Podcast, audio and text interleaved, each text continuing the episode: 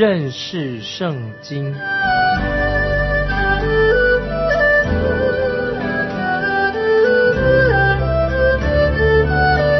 认识上帝的话，把上帝的话带到全世界。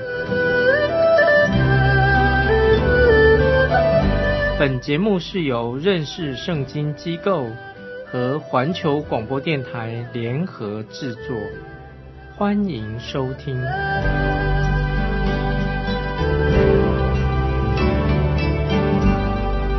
亲爱的听众朋友，你好，欢迎收听认识圣经，我是麦基牧师，请看主耶稣被嘲笑和鞭打的过程，讲到我们主耶稣要受到苦难。接着我们要看路加福音第二十二章六十三到六十五节，看守耶稣的人戏弄他，打他，又蒙着他的眼，问他说：“你是先知？”告诉我们打你的是谁？祭司长和长老把主耶稣带到大祭司亚拿的家，他们其实找不到指控的罪名，就先捉拿主耶稣，这是不合法的。但是他们还是要捉拿他，只等到工会的人开会，又设法捏造一些罪名来。你看，他们计划还没有共识之前，就先逮捕人。表示他们并没有打算要这么快就要捉拿主耶稣，也许是犹大主耶稣的门徒来找他们，对他们说：“你们赶快行动，动作要快，因为犹大认为主耶稣可能会出去离开耶路撒冷。当然，我们知道主耶稣并没有打算离开耶路撒冷。我们注意到主耶稣在受审的过程当中。”有许多的事情都是不合法的，我们可以看得出来。这些宗教领袖逮捕了主耶稣，说他违反了摩西的律法，但是他们却在夜间来就审判他，这也是非法的。而且主耶稣在受审的同一天，他们就马上就做出判决，这也是违法的。此外，这些大祭司还撕裂他的衣服。这也是律法上明文禁止的。在指控耶稣的罪名成立之前，这些宗教领袖已经先把他交在那些罗马兵丁的手里面。如果一个囚犯被判处死刑，兵丁就可以戏弄他。我们看到这些兵丁很残酷，跟主耶稣玩一项猜猜是谁的一种残酷的虐待犯人的游戏。我们看到兵丁蒙着主耶稣的眼睛，握紧拳头，狠狠地轮流打在耶稣的身上、脸上。只有一个人他不出手，然后把蒙眼的布拿走，就要这个囚犯要猜猜看到底谁在打他。他们不断的玩这个游戏，一直把耶稣的脸打得不成人形，好可怜，让人认不出来。这个就是先知以赛亚书五十二章，先知以赛亚书五十二章第四节所预言的，他的面貌比别人憔悴，他的形容比世人枯槁。这是以赛亚书五十二章四节预言到主耶稣的惨状。他们不断的用拳头打他，主耶稣的脸一定变得非常的难看，已经变形了。这是他背不动十字架的原因之一。接着我们看六十六到六十九节，天一亮，民间的众长老、连祭司长、带文士都聚会，把耶稣带到他们的公会里，说：“你若是基督，就告诉我们。”耶稣说：“我若告诉你们，你们也不信；我若问你们，你们也不回答。从今以后，人只要坐在神全能的右边。”这是耶稣回答他们，在公会里，他们就直问主耶稣两个问题：第一个是你是基督吗？如果主耶稣回答说是的，我是基督，他就有可能被指控犯了叛乱罪，因为只要有人自己说是弥撒亚，他就会被罗马政府认为这个人是一个危险人物。诗篇一百一十篇第一节这样说：父对子说。你坐在我的右边，等我使你的仇敌做你的脚凳啊！这是诗篇一百一十篇的预言。你坐在我的右边，等我吃你的仇敌，做你的脚凳。主耶稣乃是万王之王，万主之主，这个是他的身份。接着我们来看第七十节，他们都说这样，你是神的儿子吗？耶稣说：“你们所说的是。”这是他们对主耶稣第二个指控。请看七十一节，七十一节，他们说：“何必再用见证呢？他亲口所说的，我们都亲自听见的。由于这样的一个罪名，这个理由。”他们就同意把他钉在十字架上，请听众朋友注意，他们不是根据这个罪名在罗马法院里面判主耶稣有罪，而是他们把主耶稣从犹太人的法庭带到罗马法院的时候改了一个起诉的罪名。现在我们要进到路加福音二十三章第一、第二节，路加福音二十三章一二两节。众人都起来，把耶稣解到比拉多面前，就告他说：“我们见这人诱惑国民，禁止纳税给该撒，并说自己是基督，是王。”比拉多是巴勒斯坦地区的罗马派来的省长，他通常会在月节的期间到耶路撒冷这个城市来，要视察节庆的日子的群众。由于违反摩西律法。对罗马人来说是并不重要的，他们不管这个违反摩西律法的事情，于是他们就控告主耶稣犯了叛乱罪，就是要起来做反造反。我们看第三节，比拉多问耶稣说：“你是犹太人的王吗？”耶稣回答说：“你说的是。”你可以想象这个场景是怎么回事情。耶稣好像一个农夫，他穿上这个木匠的衣服。站在比拉多面前，犹太人的宗教领袖就逮捕了他。比拉多竟然问他一个可笑的问题，说：“你是犹太人的王吗？”主耶稣回答说：“你说的是。”或说主耶稣这样回答：“你说是就是吧，你说是就是吧。”这个声明已经很清楚。比拉多内心很想把耶稣放了。接着我们来看第四节。比拉多对祭司长和众人说：“我查不出这人有什么罪来。”比拉多说：“他没有犯罪，不能够起诉他。”接着我们看第五节，但他们越发极力地说：“他散惑百姓，在犹太遍地传道，从加利利起，直到这里了。”这个时候，这些宗教领袖就指控主耶稣。散惑百姓来造反叛乱，他们说他反抗罗马当局。接着我们看第六、第七节，比拉多一听见就问：“这人是加利利的人吗？”既晓得耶稣属西律所管，就把他送到西律那里去。那时西律正在耶路撒冷。比拉多这个时候讲，他不管这件事情，因为加利利人的司法权。是归西律王所管的。西律那个时候他也在耶路撒冷，于是比拉多就把耶稣解送到西律那边给他来处理。我个人不认为西律在耶路撒冷这是一件偶然的事情。接着我们来看第八节，西律看见耶稣就很欢喜，因为听见过他的事，久已想要见他，并且指望看他行一件神迹。在这件事情发生之前，主耶稣曾经告诉法利赛人去转告希律。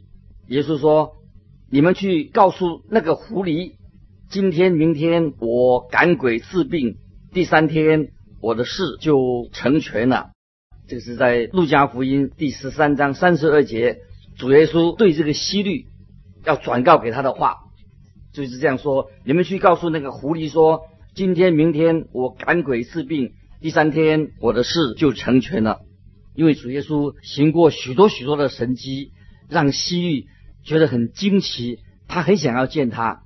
现在我们来看第九节，于是问他许多的话，耶稣却一言不答。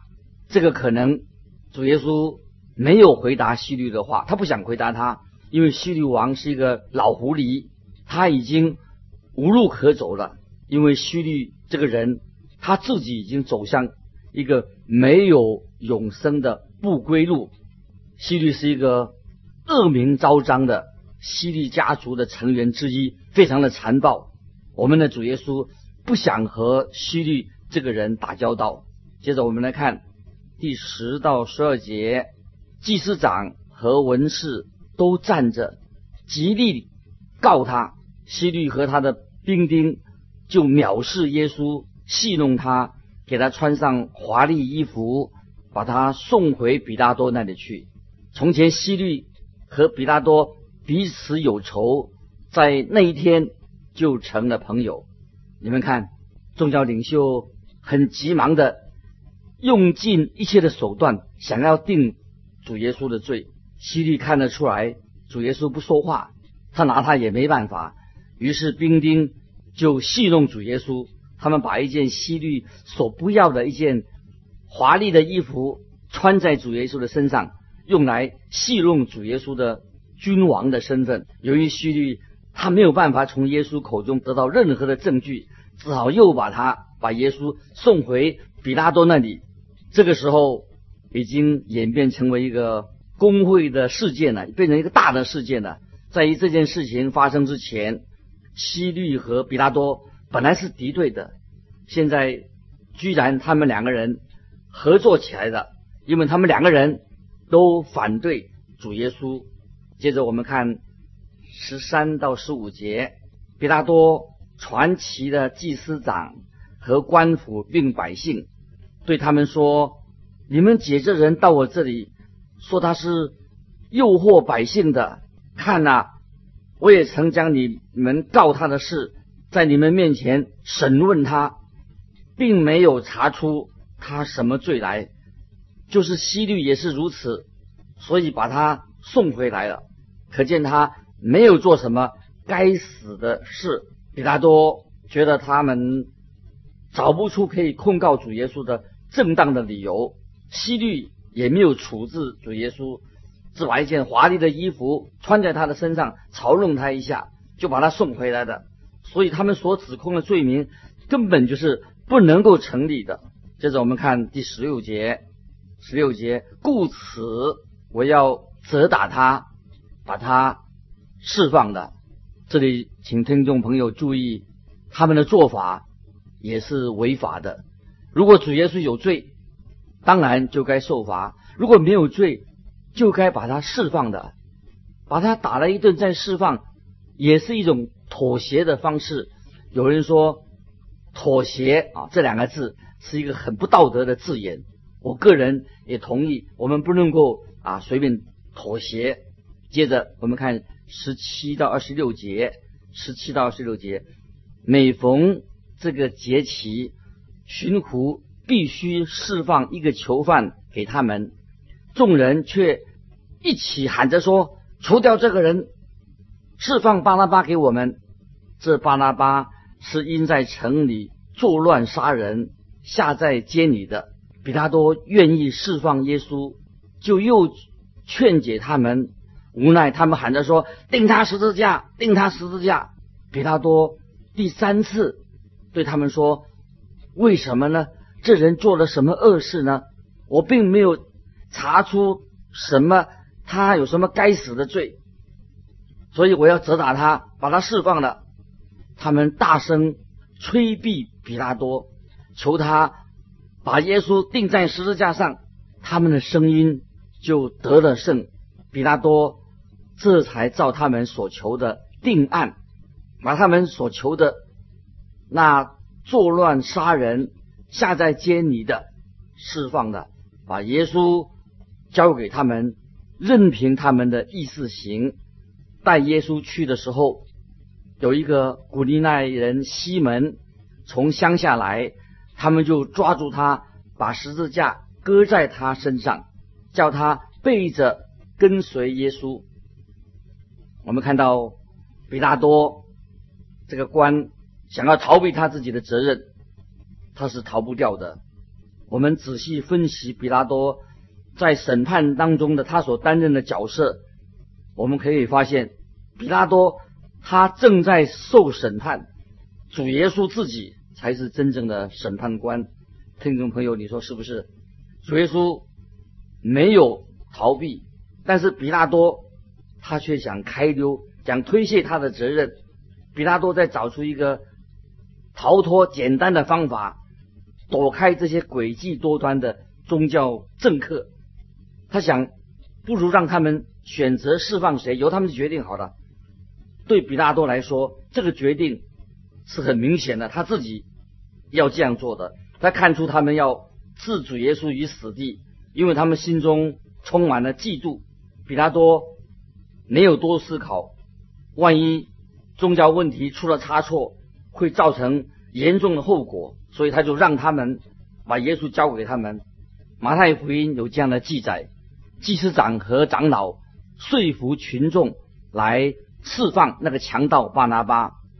当群众要求释放巴拿巴的时候，比拉多感觉到十分的惊讶。想想看，一个法官怎么会让群众来决定要怎么处置犯人呢？比拉多已经认定主耶稣是无罪的，但是他却把主耶稣交给他们钉十字架。我们看这种罗马人的司法正义。实在太糟糕了，比拉多必须要他自己做决定，就像今天我们每一个人一样，对于我们和主耶稣的关系，你我都要做决志，要做决定。请问听众朋友，你的决定是什么？我们要在神面前也要做一个负责任的决定。接着我们看二十七到三十节，有许多百姓跟随耶稣。内中有好些妇女，妇女们为他嚎啕痛哭。耶稣转身对他们说：“耶路撒冷的女子，不要为我哭，当为自己和自己的儿女哭，因为日子将到，人必说不生育的和未曾怀胎的、未乳养婴孩的有福了。那时。”人要向大山说：“倒在我们身上；向小山说：遮盖我们。”在主耶稣上十字架的途中，主耶稣对那些妇女、哭泣的妇女说话，因为知道有一天这个日子就会来到，不生育的妇女有福了。这一天是指什么呢？当然是指大灾难的日子。大灾难的日子一定会领导他们。然后主耶稣就告诉这些妇女说：“不要为他哭泣，他不需要这些妇女对他的同情。主耶稣所要的是什么呢？就是我们要对他有信心，对不对，听众朋友？我们对我们的救主耶稣必须要有信心。主耶稣可以不死，但是耶稣的死不是为要博得我们的同情，耶稣并不需要我们同情。”接着我们来看三十三节，到了一个地方，名叫独楼地，就在那里把耶稣钉在十字架上，又钉了两个犯人，一个在左边，一个在右边，有两个犯人和主耶稣一同被钉十字架。接着我们看三十四节，当下耶稣说：“父啊，赦免他们。”因为他们所做的，他们不晓得。兵丁就拈阄分他的衣服。我们看见主耶稣在十字架上，他亲自求天父饶恕定他十字架的群众。如果主耶稣没有这样做，群众就犯了不可得赦免的罪，因为他们把神的儿子处死了。这是一个悲剧，大的悲剧。接着我们看。第三十五节，百姓站在那里观看，官府也嗤笑他说：“他救了别人，他若是基督，神所拣选的，可以救自己吧？如果主耶稣从十字架上下来了，他就不是主耶稣基督的，就不能够应验以赛亚书五十三章第八节的预言。以赛亚书五十三章第八节的预言这样说。”因受欺压和审判，他被夺去。至于他同事的人，谁想他受鞭打，从活人之地被剪除，是因我百姓的罪过的。这是主耶稣定十字架的原因，是为了他自己百姓的缘故。因为主耶稣要留在十字架上，他定死在十字架上，我们的罪的问题才能够得到解决。罪才是我们人类最可怕的灾难，也是你我的最大的一个问题。接着我们看三十六到三十八节，兵丁也戏弄他，上前拿醋给他喝，说：“你若是犹太人的王，可以救自己吧。”在耶稣以上。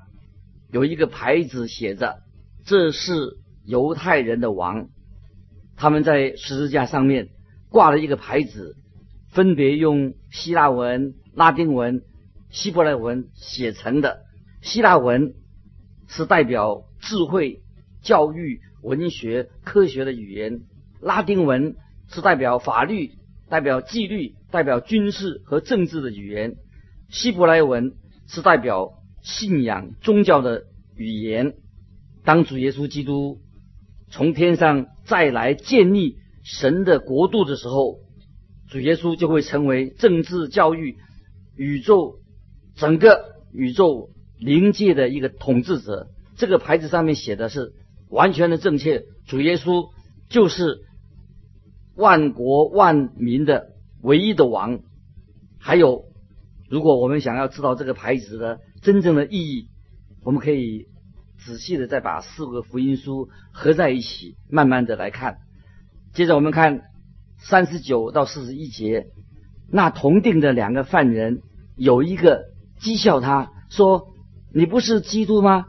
可以救自己和我们吧。”那一个就应声责备他说：“你既是一样受刑的，还不怕神吗？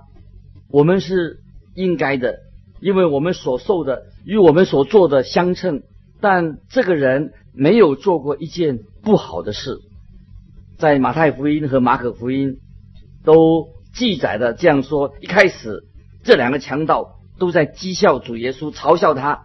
但是被钉在十字架上的六个小时之后，特别是最后的三个小时，其中的一个强盗看见了。不寻常的事情发生了，他认清了在十字架上垂死的主耶稣，他不是为自己而死，乃是为罪人、为别人而死。虽然他知道巴拿巴才是应该被钉在十字架上的人，他似乎他明白的，主耶稣也是为他钉死在十字架上。他领悟到十字架的大能，这个人和神之间天赋。一定有一个特别的关系，定十字架就是神自己，耶稣基督。于是他就凭着信心接受了主耶稣作为他的救主。接着我们看四十二到四十三节，就说耶稣啊，你德国降临的时候，求你纪念我。耶稣对他说：“我实在告诉你，今日。”你要同我在乐园里了，实在太美妙了啊！这段的经文，他这个强盗向主耶稣认罪，求告主耶稣：“耶稣啊，你德国降临的时候，求你纪念我。”耶稣对他说：“我实在告诉你，今日你要和我同在乐园里的。根据罗马政府的律法，这个不该活在世上的强盗，就在这一天，他也跟主耶稣。”同在的这个人原来是一个可恶的强盗，也是一个坏人。但是，他因为对神的儿子耶稣有了信心，他就成为一个蒙恩的强盗。他就凭着信心相信主耶稣在死后要建立一个新的国度。显然，这个强盗在十字架上，他的心窍被打开的。我们的主耶稣就宣告，在今日，这个强盗会和他。同在乐园里面，我们看见这两个强盗犯了相同的罪，被捉拿，因着他们相同的罪名受审，也是因为相同的罪名被判死刑。最后，他们两个人，两个强盗都要面临死亡。非常奇妙，这两个强盗之间有些什么不同呢？看起来没有不同，两个都是强盗，唯一不同的就是其中一个强盗相信了、接纳了主耶稣基督做他的救主，另外一个强盗坚持的不信。亲爱的听众朋友，我们的主耶稣对这个相信的强盗说：“今日你要同我在乐园里，因为他相信了耶稣，就可以与神同在。”亲爱的听众朋友，我们也要感谢神。主耶稣为我们定十字架，上帝的儿子来到世界上来拯救我们，脱离罪恶的捆绑，使我们重生，得到新的生命，蒙到神的祝福。将来我们也等候有一天，我们也可以跟主耶稣在乐园里面。时间的关系，今天我们就分享到这里。欢迎听众朋友来信，可以寄到环球电台认识圣经麦基牧师收。愿神祝福你，我们下次再见。